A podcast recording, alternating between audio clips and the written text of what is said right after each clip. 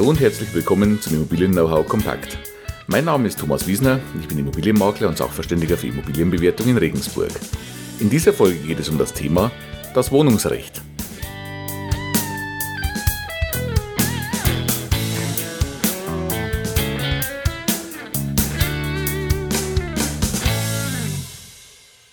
Ja, das Wohnungsrecht.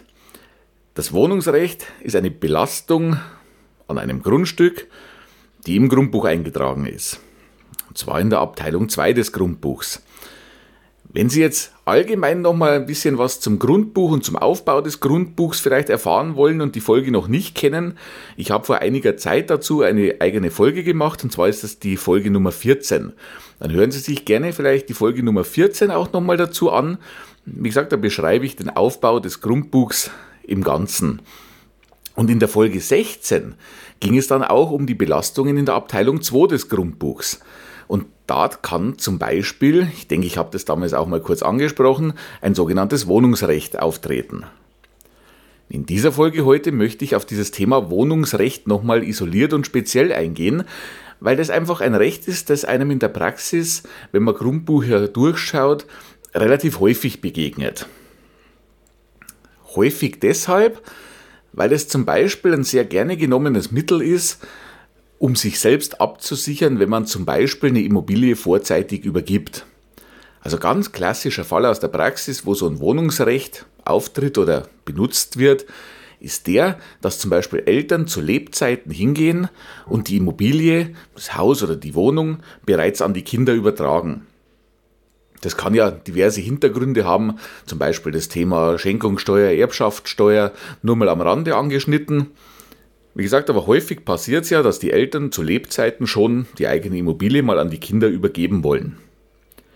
Jetzt ist es aber oftmals so, dass die Eltern ja deshalb nicht jetzt die Immobilie verlassen wollen, sondern das Ganze hat, wie gesagt, zum Beispiel steuerliche Gründe oder was auch immer oder einfach eine Erbregelung zu Lebzeiten. Man möchte aber in der Immobilie wohnen bleiben und zwar bis zu seinem eigenen Tod oder bis man halt eben diese Immobilie vielleicht auch nicht mehr bewohnen kann. Jetzt ist Vertrauen gut, aber gerade wenn es um solche Themen geht, äh, die die Immobilie betreffen, die sehr, sehr viel Geld betreffen, dann ist natürlich auch eine saubere juristische Regelung gefragt. Und da kommt das Wohnungsrecht ins Spiel. Ich kann also zum Beispiel hergehen und kann sagen, ich übertrage, ich schenke meinen Kindern die Immobilie, bestelle aber gleichzeitig für mich selbst ein sogenanntes Wohnungsrecht, um abzusichern, dass ich bis an mein Lebensende in dieser Immobilie verbleiben kann. Zur Begrifflichkeit nochmal, ich spreche immer von dem Wohnungsrecht und um das geht es hier heute auch. Das wird oftmals gerne auch mit Wohnrecht bezeichnet. Das Wohnrecht selber ist juristisch gesehen aber etwas anderes. Also bitte einfach nochmal schauen, wenn von Wohnrecht gesprochen wird, ob nicht ein Wohnungsrecht gemeint ist. In den meisten Fällen ist das nämlich der Fall und über genau das sprechen wir heute. Dieses Wohnungsrecht ist im BGB, im bürgerlichen Gesetzbuch, im Paragraphen 1093 definiert und es ist eine sogenannte beschränkte persönliche Dienstbarkeit. Beschränkte persönliche Dienstbarkeit. Was heißt das jetzt? Das heißt, es ist an eine Person gebunden. Also es ist auf eine Person beschränkt oder auf zwei Personen oder wie auch immer.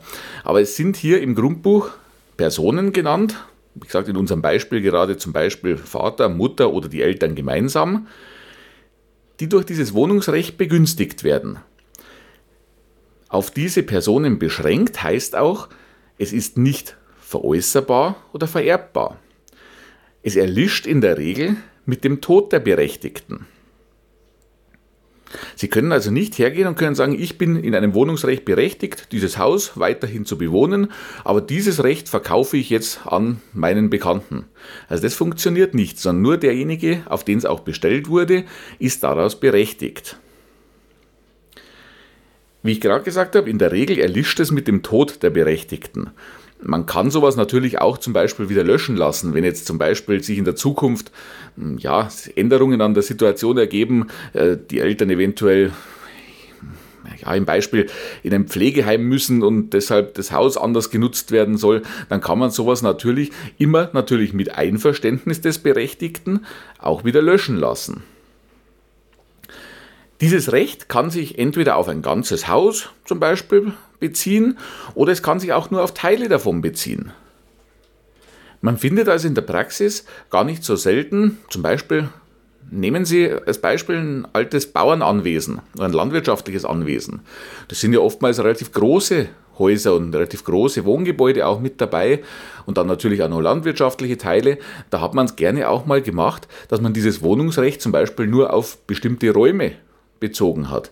Dass also derjenige, der berechtigt ist, zum Beispiel zwei Räume im Obergeschoss und die Küche im Erdgeschoss benutzen darf. Jetzt nur einfach mal als Beispiel, dass Sie sich das ein bisschen besser vorstellen können. Dazu ist es jetzt eben ganz wichtig, wenn Sie das Thema Wohnungsrecht betrifft oder wenn Sie auf sowas stoßen. Ich denke jetzt zum Beispiel nur dran, es geht zum Beispiel um die Wertfindung eines Hauses oder einer Immobilie oder Sie bekommen so etwas zum Kauf angeboten. Das ist das, wo Sie am ehesten damit konfrontiert werden können. Sie bekommen eine Immobilie zum Kauf angeboten und stoßen in Abteilung 2 des Grundbuchs auf ein Wohnungsrecht. Dann stellt sich für Sie die allererste Frage.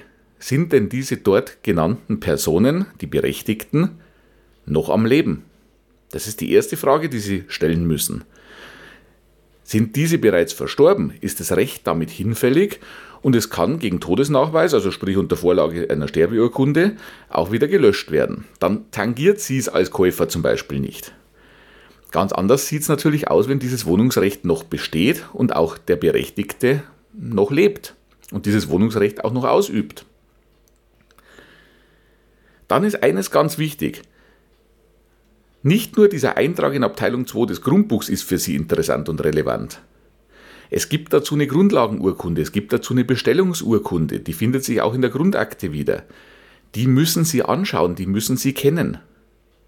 Denn da steht genau drin, wer ist zu was berechtigt. Wie gerade gesagt, welche Räume dürfen benutzt werden. Wie ist eine Regelung? Im Regelfall ist so ein Wohnrecht unentgeltlich, also kostenlos. Es kann aber auch eine abweichende Regelung getroffen worden sein. Es kann eine abweichende Regelung zum Thema Bewirtschaftungskosten getroffen worden sein. Also Sie müssen unbedingt die Grundlagenurkunde, die Bestellungsurkunde dazu kennen, um beurteilen zu können, was hat dieses Wohnungsrecht, das hier eingetragen ist, für eine Auswirkung auf die Immobilie für eine Auswirkung auf Sie, sollten Sie sowas zum Beispiel kaufen wollen, oder für eine Auswirkung auf den Preis der Immobilie. Wenn man sich zum Beispiel Gedanken macht, wie verändert so ein eingetragenes Recht den Wert einer Immobilie? Naja, dann ist es natürlich, wie gesagt, ganz entscheidend, welchen Nachteil hat derjenige, der jetzt zum Beispiel so ein Haus kaufen würde, denn aus diesem Recht? Denn Sie kaufen ja im in dem Fall, den wir gerade hatten oder in dem Beispiel, das wir hatten, Sie kaufen ein Haus, können es aber eventuell gar nicht selber beziehen oder bewohnen, weil ja dort jemand wohnt. Wenn man jetzt in die Wertermittlung reingeht, nur ganz verallgemeinert und nicht ins Detail gegangen, dann wird man also vermutlich hergehen, in den meisten Fällen, und wird sagen, okay, Sie haben jetzt ein Haus, das könnten Sie sonst vermieten, können Sie durch dieses Wohnungsrecht jetzt nicht. Ihnen entgeht also Miete. Und diese entgangene Miete wird man auf eine gewisse Laufzeit kapitalisieren müssen. Das passiert in der Regel an das Lebensalter desjenigen, der berechtigt ist, gebunden. Man muss also anschauen, wie alt ist derjenige denn? Und dann gibt es ja sogenannte Sterbetafeln, also statistische Erhebungen, wie lange lebt im Durchschnitt jemand, der heute ein Alter X hat Jetzt noch, von heute abgesehen. Ganz am Ende dieser Wertfindung kommt ein mathematischer Prozess raus. Aber eines darf man dabei nicht vergessen, und da, da, knüpfe ich an die vorhergehende Folge an, das Thema Marktanpassung. Auch diesen mathematischen Wert, den wir jetzt hier errechnen und aus Statistikdaten uns holen, den müssen wir einer Marktanpassung unterziehen. Denn in der Regel wird ein Käufer, werden Sie, wenn Sie sowas kaufen wollen, den Wertabschlag, den Sie dafür machen, nicht nur demnach bemessen, was das Statistische Bundesamt mit der Sterbetafel sagt und welche Miete mir denn entgeht. Sie werden da sicherlich noch einen Sicherheitsaufschlag drauf machen auf diesen Wertabschlag.